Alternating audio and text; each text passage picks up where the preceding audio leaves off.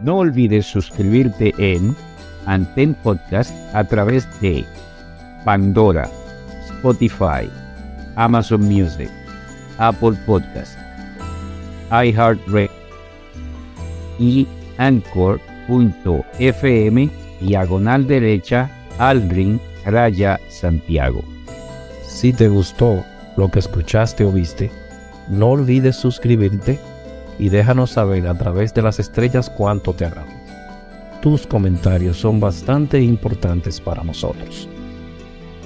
Pueden hacernos llegar sus comentarios vía email a podantempodcast.gmail.com Un nuevo episodio se presentará cada dos semanas. Y recuerda, nuestras mentes y almas contienen volúmenes escritos de nuestras experiencias y emociones. Si puedes tomar algo de esa colección interna y lo compartes con una persona o más, tu historia contada adquiere vida propia para la eternidad, motivando a otros a través de tu experiencia. Antem Podcast fue creado por Aldrin Santiago. Es producido por Aldrin Santiago y Félix García Hogar.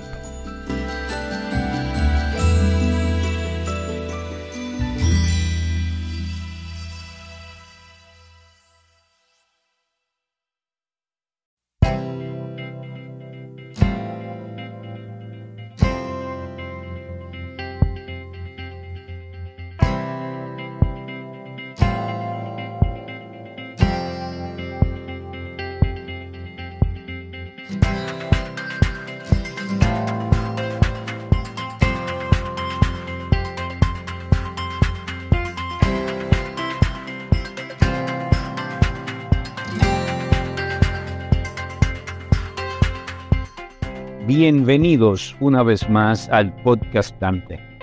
Hoy, en la versión de cápsulas del presente, le traemos a ustedes, luego de varios meses de investigación y una gran diversidad de fuentes, el tema Ciclo de los Desastres, su origen, historia y evolución, con Félix Ogando y Aldrin Santiago.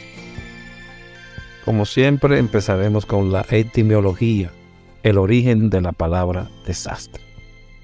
La palabra desastre viene del francés desastre y esta a su vez del antiguo italiano disastro, que originalmente viene del griego. Dis, prefijo peyorativo y astel, estrella, da lugar a sin astro, que viene a ser mala estrella. Vamos hacia una desgracia.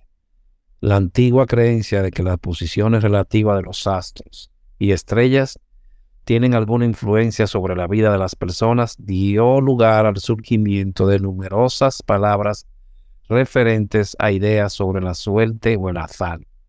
Un ejemplo es desastre, procedente del provenzal antiguo desastre, que denotaba desgracia y provenía del italiano disastro, con el mismo significado provenzal tiene también otro término, malastre, para referirse a un hecho infortunado causado por la mala influencia de los astros. La palabra aparece registrada por primera vez en nuestra lengua en 1444, en el laberinto de fortuna de Juan Mena, 1411-1456. Los desastres son perturbaciones graves del funcionamiento de una comunidad que exceden su capacidad para hacer frente con sus propios medios o recursos. Los desastres pueden ser causados por peligros naturales generados por el hombre y tecnológicos, así como por diversos factores que influyen en la exposición y vulnerabilidad de una comunidad. Etimología el origen de la palabra riesgo.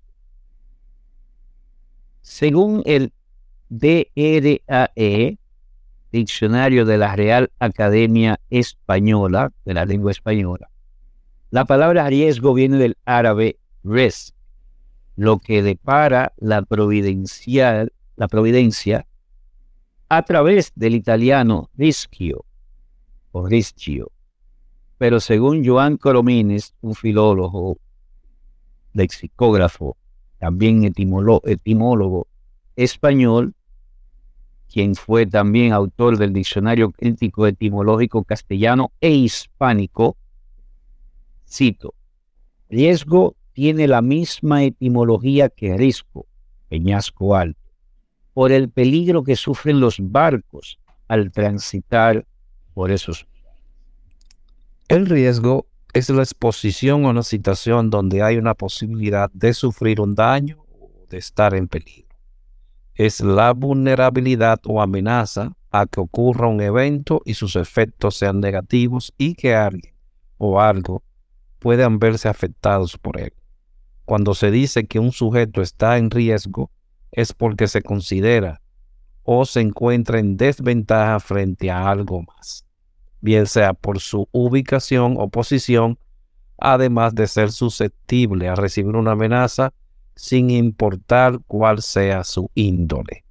La historia. Los orígenes del estudio social de los desastres como campo de investigación se reconocen en estudios como los trabajos pioneros que realizó el geógrafo Gilberto White en los Estados Unidos a partir de la década del 40.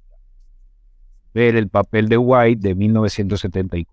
Sin embargo, es recién a partir de la década del 60 que se inicia una corriente sociológica propiamente dicha ligada a la investigación social de los desastres. En esta corriente destacan investigadores estadounidenses como Henry Quarantelli y Russell Dines, Dines Quarantelli Krebs del 72, cuyas contribuciones relacionaron temas como el comportamiento colectivo y el análisis organizacional a la investigación sobre desastres. Por otro lado, partiendo no de un enfoque sociológico, sino más bien de una preocupación por las relaciones entre desastre y vivienda, el arquitecto inglés Ian Davis escribió un libro influyente que por ser traducido y publicado en español fue uno de los primeros textos escritos sobre los desastres, desde una perspectiva social distribuido en América Latina. Véase Davis 1981. Lo siguió el trabajo del norteamericano Fred Kunit en 1983, el cual se inscribió en la misma línea. Cooney 1983. Ambos trabajos difieren de la producción de Dines y Quarentelli por estar orientados a los funcionarios y planificadores responsables por el programas de prevención y manejo de desastres más que a un público académico. El esbozo histórico inicia durante la década de los 60, periodo en el cual los eventos naturales eran sinónimos de desastres. Incluso académicamente, los desastres eran trabajados por las ciencias físicas, incorporando estudios de disciplinas como sismología, vulcanología, geología, hidrología, climatología o meteorología de acuerdo a Gellert, en un documento elaborado en el 2002. Estos estudios reafirmaban la postura suceso de eventos naturales es igual a desastre, desvinculándose totalmente de los componentes sociales. Así pues, ante la ocurrencia de eventos, los esfuerzos solo buscaban atender las consecuencias. Incluso la Asamblea General de las Naciones Unidas durante toda esta década medidas como respuesta a diversos desastres severos.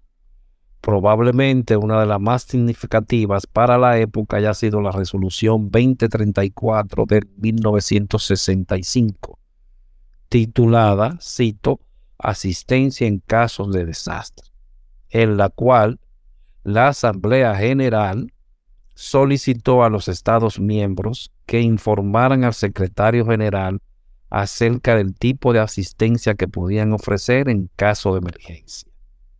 Esta resolución es quizás la piedra fundamental que hizo al mundo congregarse para atender los riesgos, aunque concibido desde la atención SPOTS.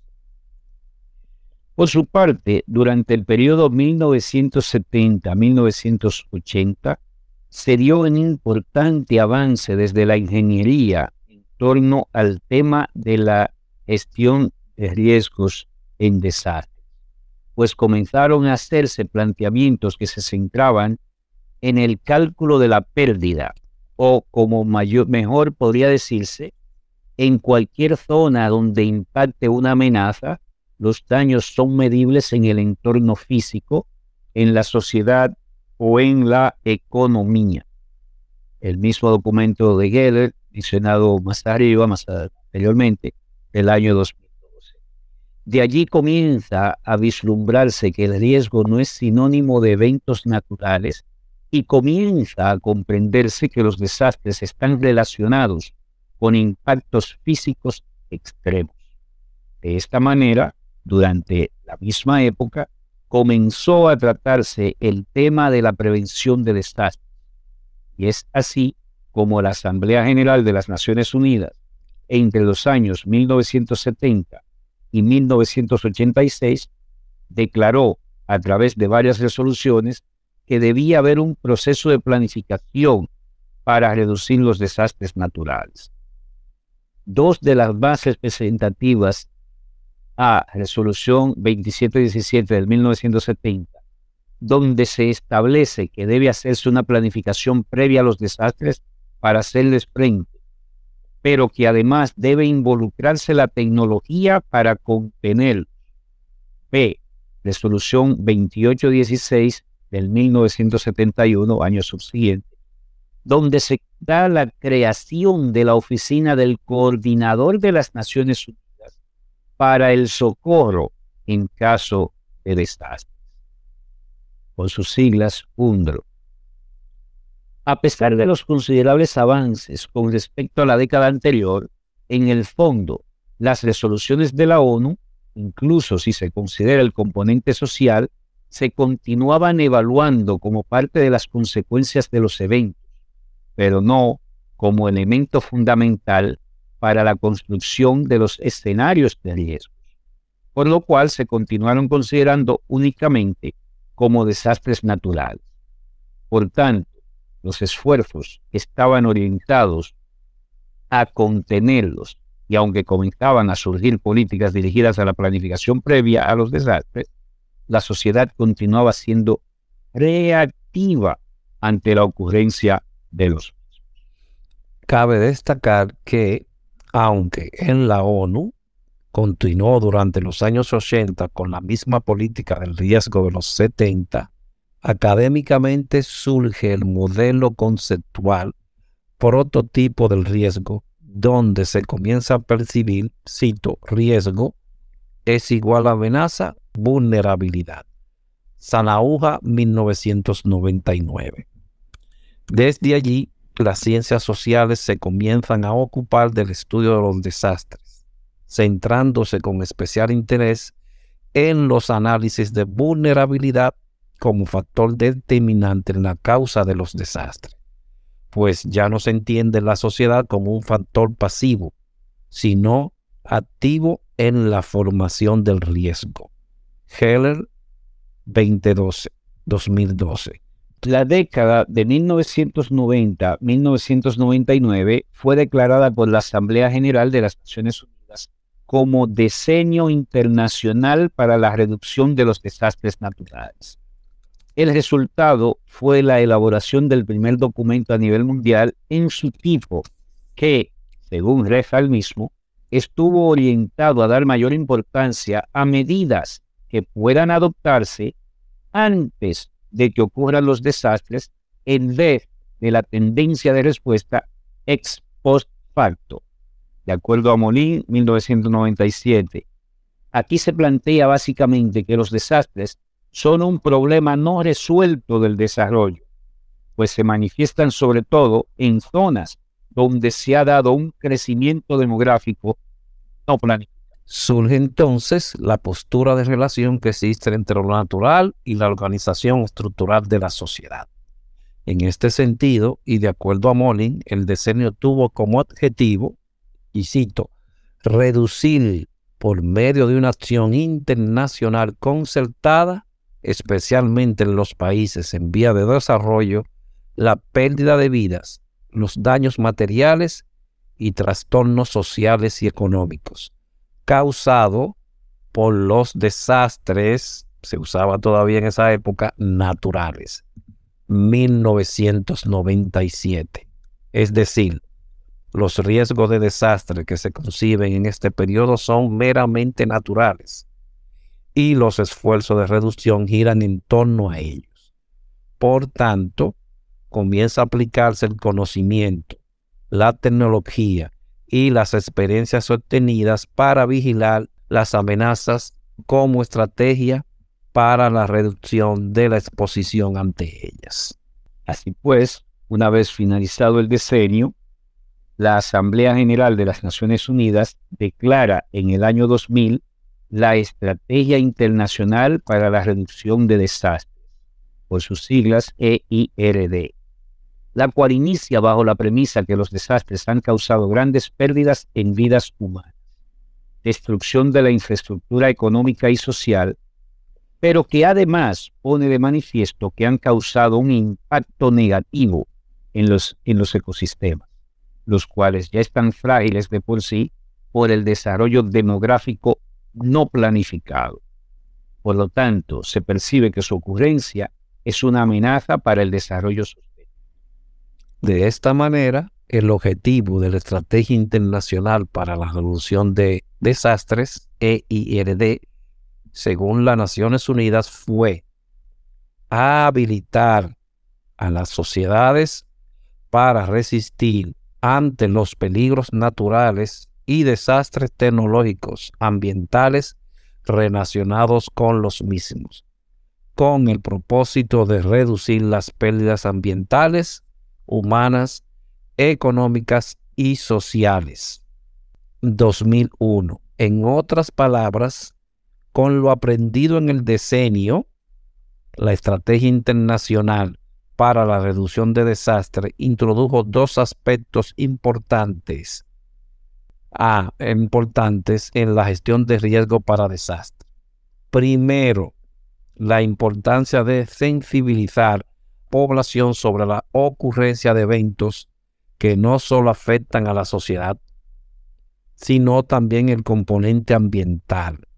Segundo, los desastres no son naturales, son una construcción social que se origina por la relación de amenazas de diferentes tipos, naturales, socionaturales, tecnológicas, biológicas, y una condición de vulnerabilidad ante la ocurrencia de eventos adversos. Para el año 2005, la gestión de riesgo en desastres comienza a trabajarse bajo la óptica del marco de acción de IOGO 2005-2015, que implica un aumento de la resiliencia de las naciones y las comunidades ante los desastres lo cual se abordó desde un enfoque sistemático que no se orientó a atender las consecuencias de los desastres, sino sus causas. Por tanto, puso especial énfasis en reducir la vulnerabilidad a las amenazas y los riesgos que conllevan, estableciendo la necesidad de aumentar la resiliencia en las naciones y las comunidades ante los desastres. Naciones Unidas, Desastre de Riesgo 2006. De esta manera, todas las metas y esfuerzos de este decreto estaban orientados con los objetivos del milenio. Desde allí comienza a concebirse la gestión de riesgos como un eje integrador, porque su reducción estaba conectada con cada uno de los objetivos. Y citamos los objetivos. Primero, erradicar la pobreza extrema y el hambre. Los pobres siempre son los más vulnerables. Reducir los riesgos rompe con el círculo vicioso desastre, pobreza y aumenta su resiliencia. Segundo, lograr la enseñanza primaria universal. Muchas escuelas no son construidas conforme a las normas y son estructuralmente muy deficientes. Para lograr este objetivo, habría que hacer las escuelas más seguras ante los desastres. Tercero, fomentar la igualdad de género y el empoderamiento de la mujer. Las mujeres son en mayor medida las más afectadas en situaciones de desastre. Por eso ellas ocupan un lugar estratégico en las comunidades en la reducción de riesgos de desastre a través del desarrollo sostenible. Cuarto, reducir la mortalidad infantil, mejorar la salud materna y combatir el VIH-Sida, el paludismo y otras enfermedades de carácter biológico. Muchas de las instalaciones sanitarias están mal construidas, sobre todo en los países en desarrollo. Y aún en caso de desastres, si las edificaciones se mantienen en pie, su funcionamiento tiende a paralizarse, en especial los programas de control de enfermedades o control de vectores, por tanto, deben fortalecerse. Garantizar, quinto, garantizar la sostenibilidad del medio ambiente, reducir el riesgo es fundamental para adaptarse al cambio climático, en especial lo concerniente al acceso de agua potable, la reducción de vulnerabilidad de los barrios marginales. Sexto, fomentar una alianza mundial para el desarrollo. Las alianzas sofisticadas congregan gobiernos, organizaciones no gubernamentales y el sector privado. Por tanto, se deben hacer esfuerzos ingentes para transferir tecnologías a comunidades desfavorecidas para reducir sus riesgos. De acuerdo al documento de la UIP, de las Naciones Unidas para el diseño para la reducción 2010. En la actualidad está en vigencia el marco de acción de Sendai para la reducción de riesgo de desastre 2015-2030, 2030, el cual busca abordar la reducción de riesgos de desastre y aumentar la resiliencia con especial énfasis en el desarrollo sostenible y la erradicación de la pobreza. Este marco aplica riesgos de pequeña y gran escalas, frecuentes y poco frecuentes, súbitos y de evolución lenta, debido a amenazas naturales y de origen humano, amenazas y riesgos ambientales, tecnológicos y biológicos. Así se tiene una nueva introducción al tema pues se consideran ahora los riesgos biológicos que hasta la fecha no habían sido tomados en cuenta. De acuerdo a lo, a lo planteado en el párrafo anterior, el marco de Sendai tiene como objetivos prevenir la aparición de nuevos riesgos de desastre y reducir los existentes, implementando medidas integradas e inclusivas de índole económica, estructural, jurídica, social, sanitaria, cultural, educativa, ambiental, tecnológica, política e institucional que prevengan y reduzcan el grado de exposición a las amenazas y la vulnerabilidad a los desastres. Aumenten la preparación para la respuesta y la recuperación y refuercen de ese modo la resiliencia. 2015. Asimismo, se plantea que el Estado tiene la responsabilidad primordial de prevenir, reducir los riesgos. Por lo tanto, la gestión de riesgos debe estar orientada a proteger a las personas y sus bienes, la salud, los medios de vida, los bienes de producción y los activos culturales y ambientales. Aunado a ello, se pone mayor énfasis en el empoderamiento de las autoridades locales y comunales, con una participación inclusiva y sobre todo, al momento de ocurrir los eventos, en la fase de recuperación, rehabilitación y reconstrucción. Es decir, fundamentalmente prevenir la, ocurrencia de nuevos desastres y reducir al máximo el riesgo. Así se hace en las comunidades más resistentes o resilientes. Las catástrofes están perdiendo su carácter de fenómeno extraordinario.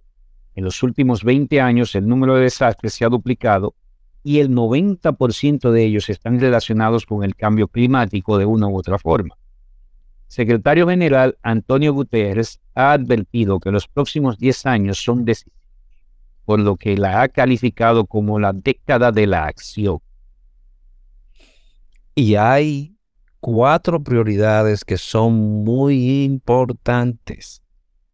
Primero, entender cuál es la naturaleza del riesgo al que nos enfrentamos.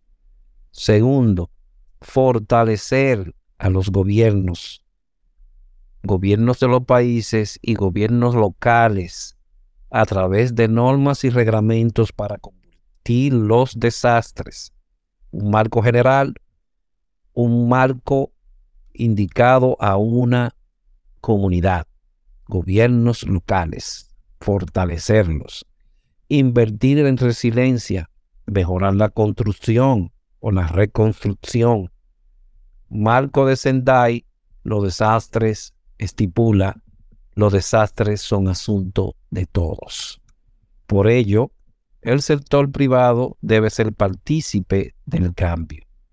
De aquí al año 2040 se estima que se invertirán 90 millones de dólares en nuevas infraestructuras a nivel mundial y el 75% de ese monto lo invertirá el sector privado. Así que si el sector privado no es suficientemente consciente para construir esta infraestructura de manera informada sobre los riesgos, estamos creando cada vez más nuevos riesgos contra los desastres. Los cinco eventos naturales que han generado más efectos letales de la historia. Ha habido numerosos desastres naturales en la historia reciente desde el terremoto de 2010 que azotó Haití hasta el ciclón Aila que azotó Bangladesh e India en 2009. El terremoto de Haití de 2010 fue registrado el martes 12 de enero y su epicentro tuvo lugar a 15 kilómetros de Puerto Príncipe, capital haitiana. Según el Servicio Geológico de Estados Unidos, el sismo tuvo una magnitud de 7.0 y se generó a una profundidad de 10 kilómetros. Aunque la Oficina Nacional de Administración Oceánica, NOAA por sus siglas en inglés, descartó el peligro de tsunami en la zona, horas después se registró un tsunami que mató a cuatro personas. Este terremoto ha sido el más fuerte registrado en la zona desde el acontecido en 1770 y que pudo sentirse en países cercanos como Cuba, Jamaica y República Dominicana, donde provocó temor y evacuaciones preventivas. Además, es uno de los terremotos más devastadores en la historia de la humanidad. Los efectos causados sobre Haití, el país más pobre de América en ese momento, fueron devastadores. Los cuerpos recuperados el 25 de enero superaban los 150 mil, calculándose que el número de muertos excedería los 200 mil. Los datos definitivos de los afectados fueron dados a conocer por el primer ministro Jean Mats Pelirev en el primer aniversario de desastre. Fallecieron 316 mil personas. 350 mil más resultaron heridas y más de 1.5 millones de personas se quedaron sin hogar. Ciclón de Bola 1970. El ciclón Bola fue el ciclón tropical más mortífero de la historia, además de estar entre los desastres naturales más importantes de la era moderna. El 8 de noviembre, un ciclón tropical nació en la bahía de Bengala y llegó a las orillas del delta del Ganges Ganja, Genga, en la noche del 12 al 13 de noviembre, con la fuerza de un ciclón de categoría 3. Los vientos superiores a los 200 kilómetros por hora, combinados con una marejada ciclónica excepcionalmente fuerte, azotaron la costa de esta región particularmente poblada. 900 habitantes por kilómetro cuadrado. Varias estimaciones determinan en 500.000 el número de víctimas, aunque recuento oficial es de aproximadamente 150.000 personas fallecidas y 100.000 desaparecidos. Las zonas más afectadas fueron las islas del delta del Ganges, al sur de Dhaka. La isla de Vola tuvo más de 100.000 bajas y los subdistritos de Charfoslan, Tasumudin fueron devastados, perdiendo hasta el 46% de su población. Terremoto de Shanxi, 1556. El terremoto de Shanxi, también conocido como el terremoto del condado de Hua, ocurrió en la provincia de Shanxi, China, en la mañana del 23 de enero de 1556. Aproximadamente 830.000 personas perdieron sus vidas a causa de este sismo, siendo este el más mortífero de la historia. Según actuales estimaciones, el terremoto tuvo una magnitud aproximada de 8 grados en la escala de Richter. Un total de 97 condados en la provincia de Changi, Aonghai, Gansu, Hebei, Henan, Hubei, Yunnan, Jiangsu, Shandong y Jiangxi fueron afectados. Un área de 836 kilómetros de ancho fue destruida y en algunos casos condados murió hasta el 60% de la población, ya que hasta entonces los habitantes vivían mayormente en cuevas artificiales situadas en alcantilados, llamadas Yaodong, que se derrumbaron durante el desastre. Inundación del río Amarillo, 1887. La inundación del río Amarillo de 1887 fue una, inundación devastadora del río Huanghe que azotó el norte de China. La inundación comenzó en septiembre de 1887 y mató entre 900.000 y 2 millones de personas. Fue uno de los desastres naturales más mortíferos el 28 de diciembre de 1887, el río Amarillo, después de varios días de lluvia incesantes, desbordó la presa y causó una inundación masiva. Se cree que debido a las tierras bajas cerca de la zona, la inundación se extendió muy rápidamente por todo el norte de China, cubriendo alrededor de 130 mil kilómetros cuadrados inundando gran cantidad de asentamientos agrícolas y de comercio. Después de la inundación, dos millones de personas quedaron sin hogar y la falta de elementos esenciales básicos causó un gran número de víctimas. Se estima que entre 900 mil y 2 millones de personas en total. Inundación del río Yangtze 1931. Las inundaciones ocurridas en China en 1931, popularmente conocidas como las inundaciones del río Amarillo, fueron una serie de inundaciones que se produjeron en la República de China. Las inundaciones son uno de los desastres naturales más mortíferos y casi con total seguridad podemos afirmar que este es el más mortífero del siglo XX aunque en un primer momento el gobierno estimó que 25 millones de personas se habían visto afectadas por la inundación. Los historiadores han sugerido que el número real puede haber sido de hasta 53 millones. Las cifras estimadas de muertes también varían ampliamente. Los estudios contemporáneos realizados por John Bach alegan que al menos 150 mil personas se habían ahogado en los primeros meses de la inundación y cientos de miles más murieron de hambre y enfermedades durante el año siguiente. Las cifras actuales sitúan el número de muertos en alrededor de 2 millones, pero otras agencias dicen que puede haber sido de hasta 3.9 millones. La inundación destruyó enormes cantidades de viviendas y tierras de cultivo en todo el valle que atravesaba el río Yance. El desastre también provocó una conmoción económica con el rápido aumento del precio de los productos básicos. Asimismo, los impactos ecológicos y económicos combinados del desastre hicieron que muchas áreas cayeran en la hambruna. Y sin comida, la gente se vio obligada a comer corteza de árbol, maleza y tierra. Algunos incluso vendieron a sus hijos para sobrevivir, mientras que otros recurrieron al canibalismo. Aunque el efecto más letal de la inundación fueron las enfermedades que azotaron a la población de refugiados. Estos incluyeron cólera, sarampión, paludismo, disentería y esquistosomiasis. Gestión de riesgo y eventos adversos.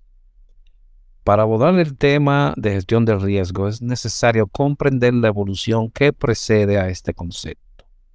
Durante años se ha trabajado en él como anticipar y actuar ante posibles efectos de fenómenos naturales y generados por el hombre.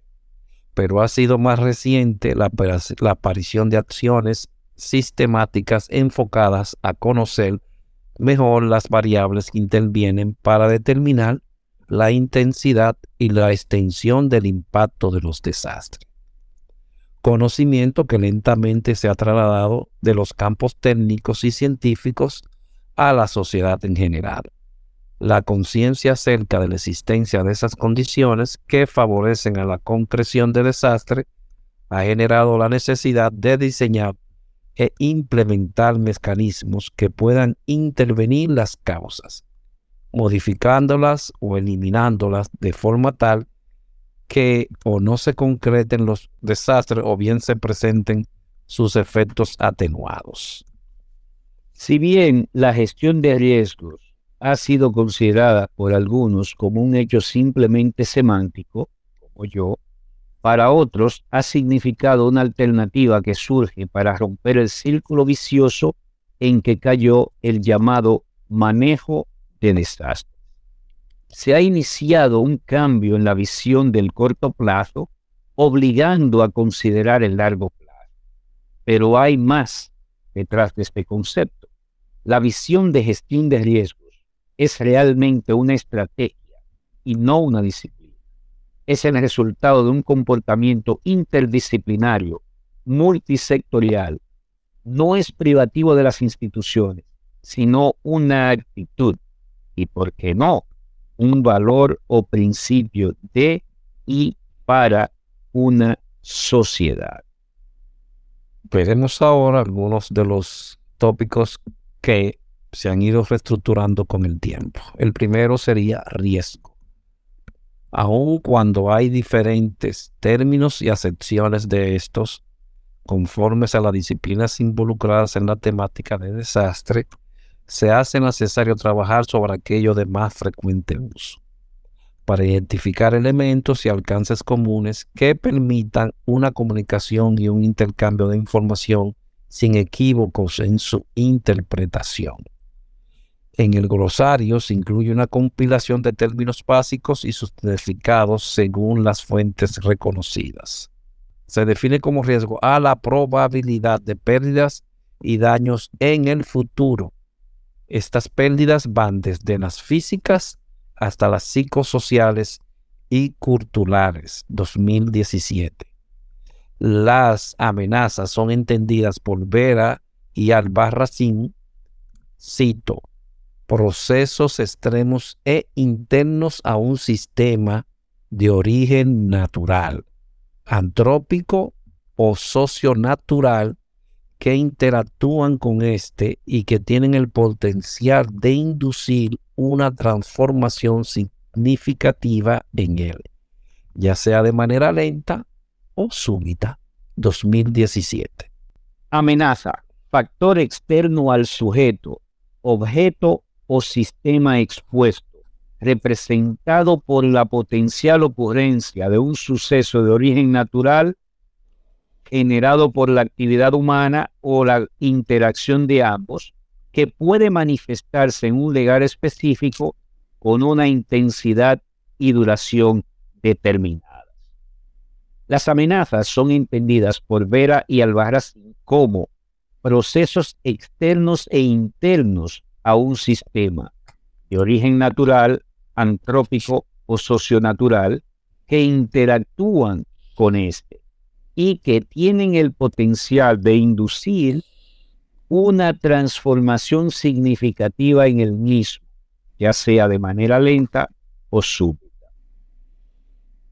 La amenaza fue entendida, según lo plantea el marco de acción de Yogo, como evento físico potencialmente perjudicial, fenómeno o actividad humana que puede causar pérdida de vidas o lesiones, daños materiales, graves perturbaciones de la vida social y económica o degradación ambiental. Puede ser de origen natural o antrópico. Seguimos con vulnerabilidad, factor interno de un sujeto, objeto o sistema expuesto a una amenaza, que corresponde a su disposición intrínseca a ser dañado. Vera y Albarracín describen la vulnerabilidad y cito, factor interno de riesgo y alude a las características de un sistema desde el punto de vista de su exposición, capacidad para anticipar, sobrevivir, resistir y recuperarse del impacto de una amenaza natural, antrópica o socionatural, que implica una combinación de factores que determinan el grado al que un sistema se encuentre en riesgo por un evento distinto e identificable de la naturaleza o de la sociedad. 2017. Riesgo. Probabilidad de exceder un valor específico de daños sociales, ambientales y económicos en un lugar específico y durante un tiempo de exposición determinado. El riesgo aceptable se refiere al valor específico de daños que la comunidad está dispuesta a asumir. El riesgo está relacionado con la probabilidad de que se sufran ciertos daños que dependen no solo de la amenaza, sino también de la susceptibilidad y capacidad de reacción de lo expuesto. Vulnerabilidad propiamente dicha. Y es directamente proporcional a de allí la necesidad de estudiarlas cuidadosamente para tener una estimación del riesgo. La fórmula o expresión R es igual a F, paréntesis, colchete, llave, B, significa que el riesgo dado por la letra R está en función de la amenaza, literal A, multiplicado por la vulnerabilidad B y que es directamente proporcional a ambas. Y allí la necesidad de estudiarlas cuidadosamente para tener una adecuada estimación del riesgo. Aquí quiero señalar algo. Si bien más arriba se ha hablado sobre la capacidad, en esta fórmula se obvia a mi entender y el de algunos de mis profesores del pasado, debe ser riesgo es igual o está basado en la función de amenaza por, por vulnerabilidad dividido entre la capacidad. Menor capacidad, mayor riesgo. Y la amenaza junto con la vulnerabilidad causan más estragos. Pero si la capacidad es alta y la amenaza y la por vulnerabilidad es baja, entonces el riesgo está reducido o casi nulificado. De ahí que anteriormente ya se ha dicho varias veces, aumentar la resiliencia, que no es más que decir aumentar la capacidad de los focos que más pueden sufrir ante la ocurrencia de un fenómeno natural que genera eventos adversos. Continuamos, solo quería hacer la, señalización.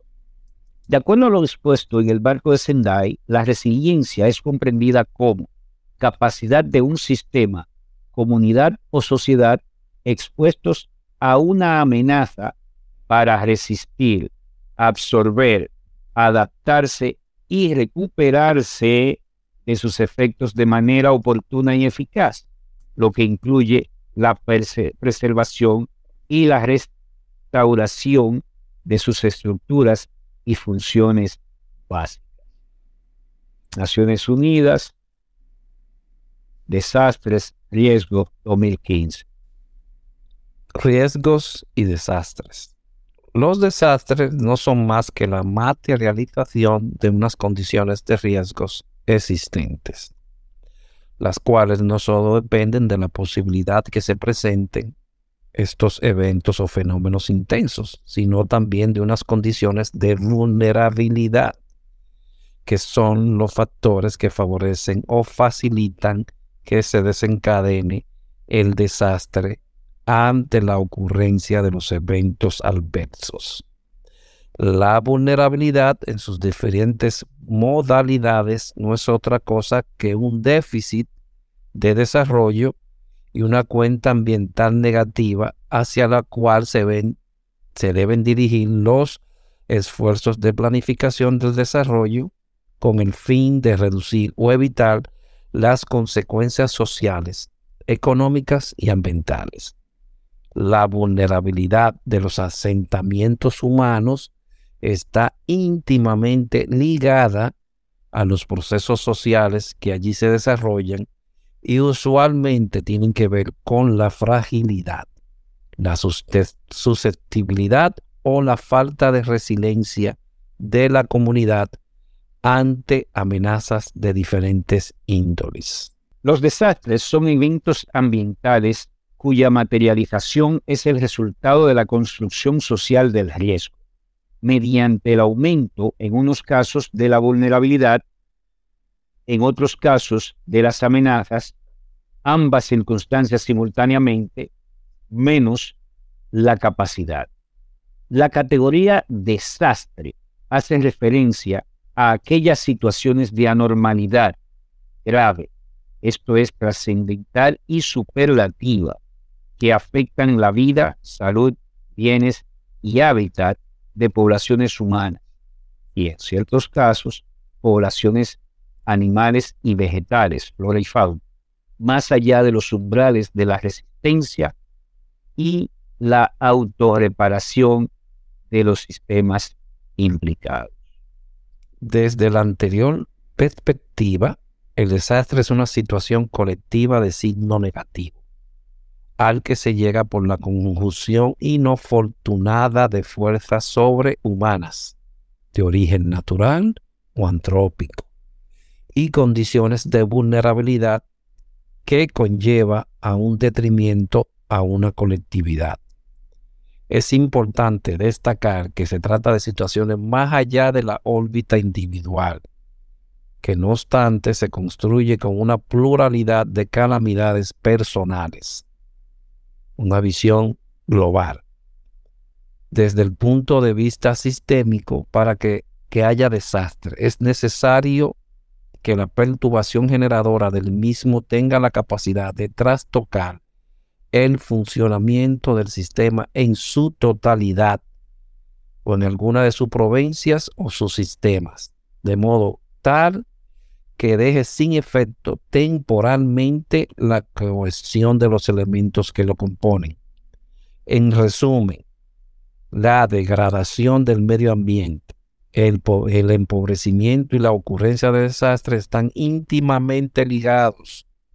Los desastres son eventos ambientales cuya materialización es el resultado de la construcción social del riesgo, mediante el aumento en unos casos de la vulnerabilidad y en otros casos de las amenazas o de ambas circunstancias simultáneamente.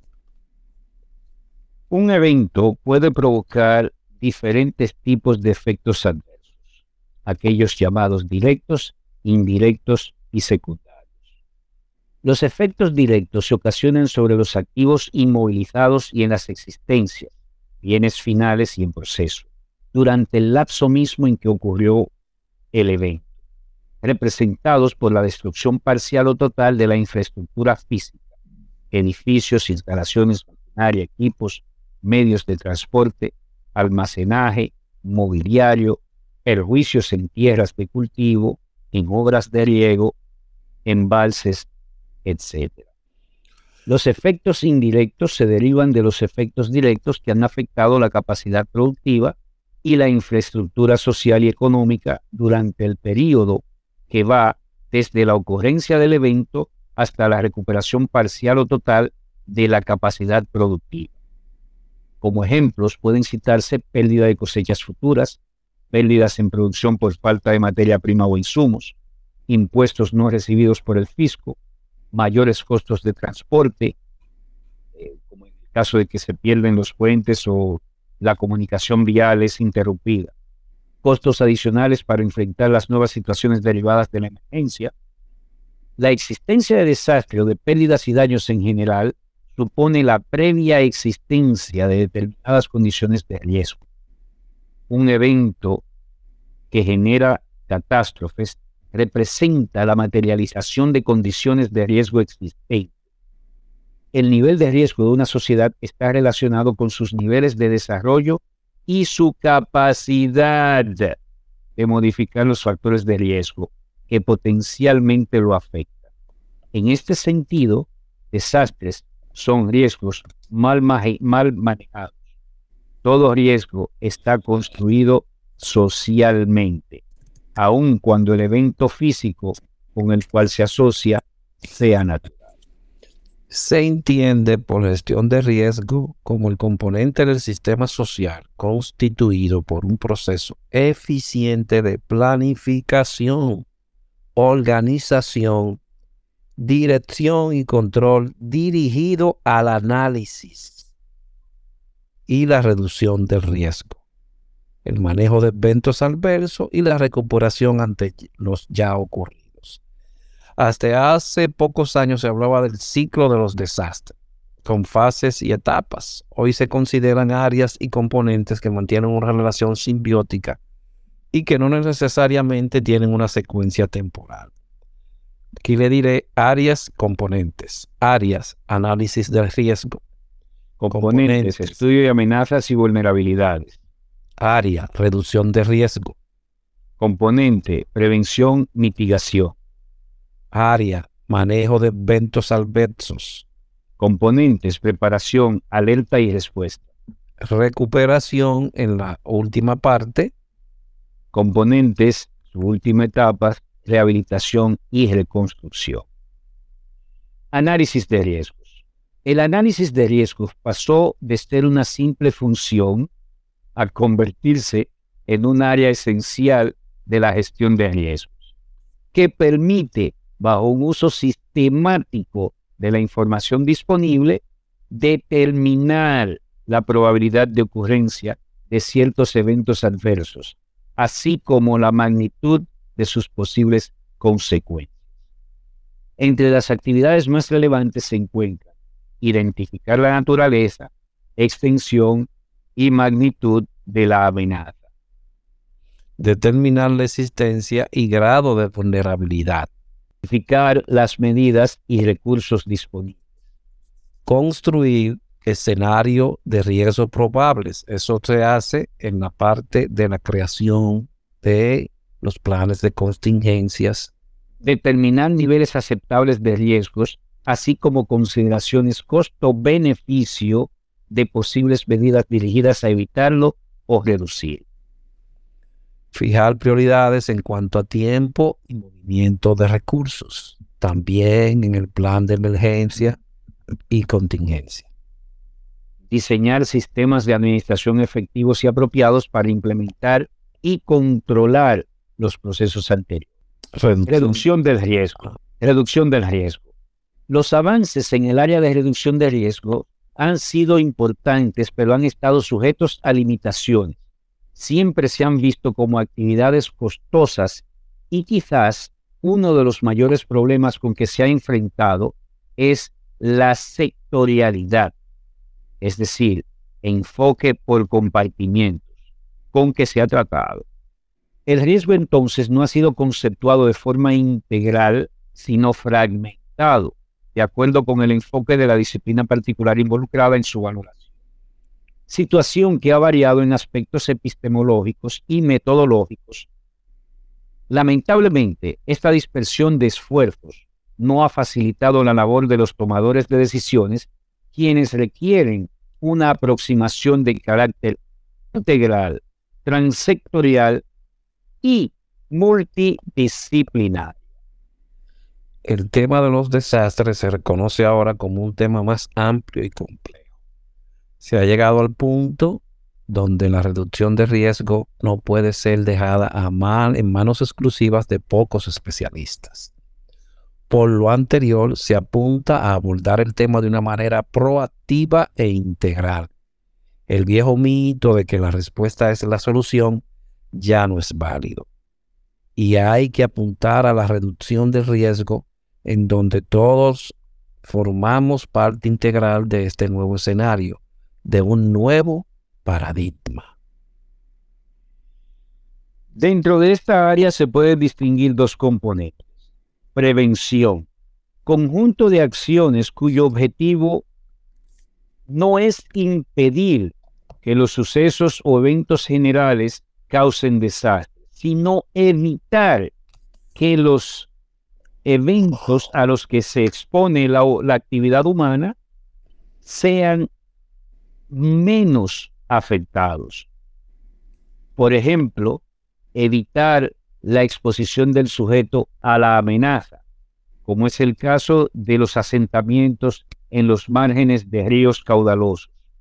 Es obvio que si hace crecida, esta gente van a resultar altamente afectada. No podemos evitar que el río haga su crecida, pero podemos evitar que la gente se asiente a las márgenes de ellos. Es difícil lograr medidas que neutralicen completamente un riesgo, sobre todo si éste se origina a partir de una amenaza de origen natural, tales como huracanes, terremotos, erupciones volcánicas y tsunamis. En lo que debe enfocarse la prevención es en evitar que la mayor cantidad de gente esté en situaciones vulnerables a fin de evitar que estos resulten afectados. Mitigación, resultado de una intervención dirigida a reducir riesgos.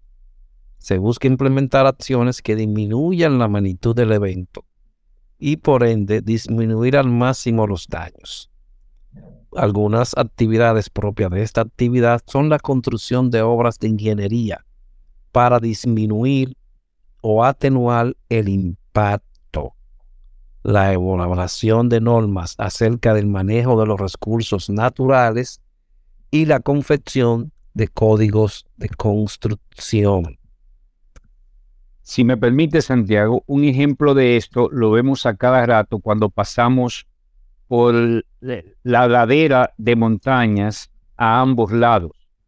Vemos que estas rocas o estas laderas están escalonadas con una malla de protección alrededor de las rocas o escaleras de rocas y abajo, más abajo aún, hay todavía otros muros de contención. Esto es a fin de evitar que haya un deslave o un despeñadero cayéndole esas rocas o esa, ese deslave, esa tierra, a los que van transitando por esas vías. Esto es una, un ejemplo de mitigación. Manejo de eventos adversos. Manejo de eventos adversos. Esta área de la gestión de riesgos es conocida como manejo de eventos adversos. Es justamente donde se prevén cómo enfrentar de la mejor manera el impacto de los eventos y sus efectos. Abarca también la ejecución misma de aquellas acciones necesarias para una oportuna respuesta como evacuación, atención de los afectados y reducción de las pérdidas en las propiedades. Esta área de manejo de desastre contempla tres componentes.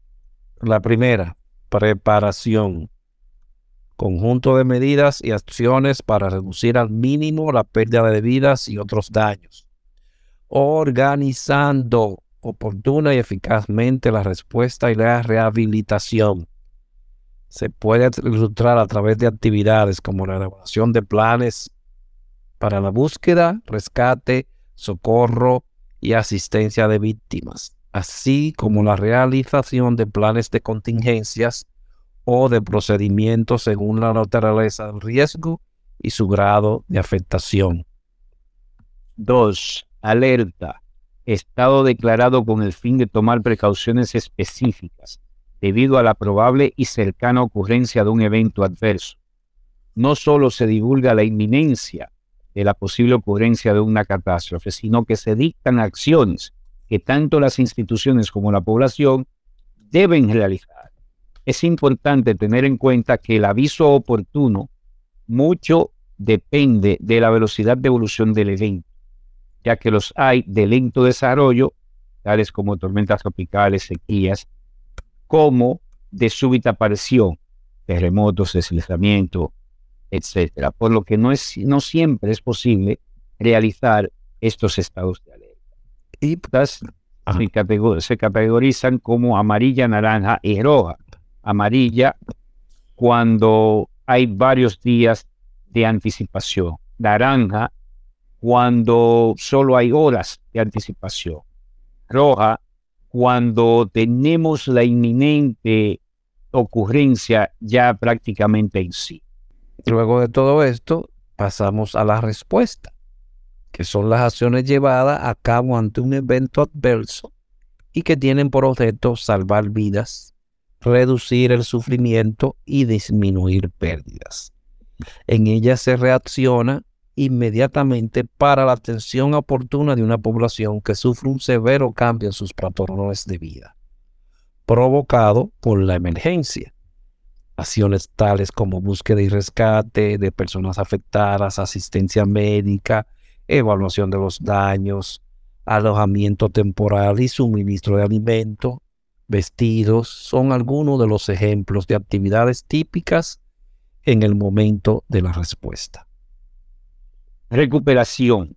Finalmente, el área llamada recuperación es, la aquella, es aquella en la que se inicia el proceso de restablecimiento de las condiciones normales de vida de una comunidad afectada por un desastre. Abarca dos grandes aspectos.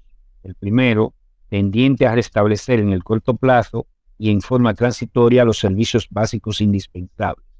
Y el segundo, avanza hacia una solución permanente y de largo plazo, donde se busca restituir las condiciones normales de vida de la comunidad afectada, introduciendo mejoras en su calidad de vida. Dentro de esta área se pueden identificar claramente dos componentes en la etapa de recuperación. Una de ellas es rehabilitación y reconstrucción. Rehabilitación es la recuperación a corto plazo de los servicios básicos e inicio de la reparación del daño físico, social y económico de la zona. Aquí se inicia la recuperación gradual de los servicios afectados por el evento y a la vez la rehabilitación de la zona dañada.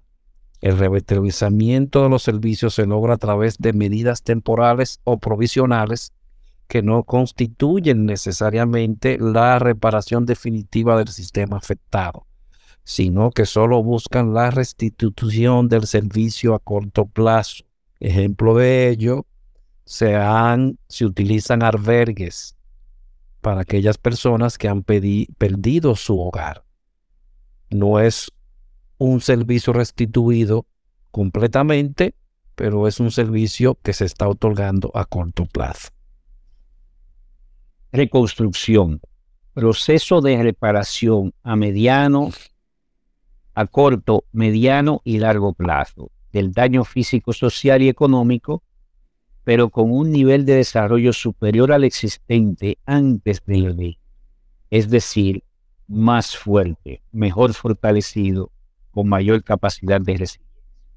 Es justamente en este componente donde se generan las mayores oportunidades para superar el nivel de desarrollo previo a la ocurrencia del evento que generó la catástrofe. Por lo que se manejan medidas a mediano y largo plazo en procura de objetivos tales como la creación de nuevas fuentes de empleo, la reparación de los daños materiales, y la incorporación y adopción de medidas de prevención y mitigación. La recuperación constituye la ventana de oportunidad para superar el nivel de desarrollo previo al desastre e incluir la incorporación y adopción de medidas de prevención y mitigación. Como se ha expuesto, existe una estrecha interrelación entre las cuatro áreas. Análisis del riesgo, reducción del riesgo, manejo de desastres y recuperación. Y por lo tanto, la implementación de una de ellas tendrá un efecto en la demás y en todo el desarrollo, en todo el proceso de desarrollo de una población. Este proceso socioeconómico está íntima y recíprocamente ligado a todas las áreas y componentes. Lo anterior explica cómo el desarrollo puede influir decisivamente en la gestión de riesgos, creando condiciones propicias de intervención en la reducción del riesgo o por el contrario puede generar condiciones nocivas que llevan a mayor vulnerabilidad y por ende incrementan el riesgo. Por otra parte, el proceso mismo de desarrollo puede comprometerse cuando condiciones de riesgo existentes se concretan en situaciones de desastre. Podemos ver durante el desarrollo de todo este tema diferentes aspectos, desde el punto de vista histórico hasta el último guay, por así decir, en el paradigma de la gestión de riesgo. Yo difiero con algunos de los temas, pero esto es mi opinión personal. Sin embargo, lo importante es que sea gestión de riesgo que se esté haciendo o administración para desastre, todo lo aquí expuesto es lo real, es lo que debe hacerse desde la planificación hasta su última ejecución. Podemos destacar dentro de todo lo expuesto que hay un punto y papel fundamental, los tomadores de decisión. Estos son los primeros que deben ser educados en materias del ciclo de los desastres o del ciclo de gestión de riesgos para que puedan entender el porqué de todas y cada una de las medidas y sugerencias que los que trabajan directamente los eventos que generan efectos adversos solicitan, piden, ruegan y lloran para conseguir. Al final, estos son los que están más directamente relacionados y expuestos juntos con las comunidades a las que sirven. De manera que si no se introducen mejoras en todos los procesos, etapas y fases previos a un desastre, estaremos condenados a seguir repitiendo los mismos hechos. Sin antes ponerle en evidencia que sí ha habido un gran desarrollo en este aspecto en todo el mundo, porque la continua consecuencias de enfrentar estos eventos adversos. Cada año han ido perfeccionando comunidades, han ido perfeccionando los técnicos que trabajan y han ido perfeccionando la respuesta que se da a estos eventos. Es decir, ha habido una evolución. Por ello, queremos darle las gracias por su atención a este tema. Mil gracias por su atención.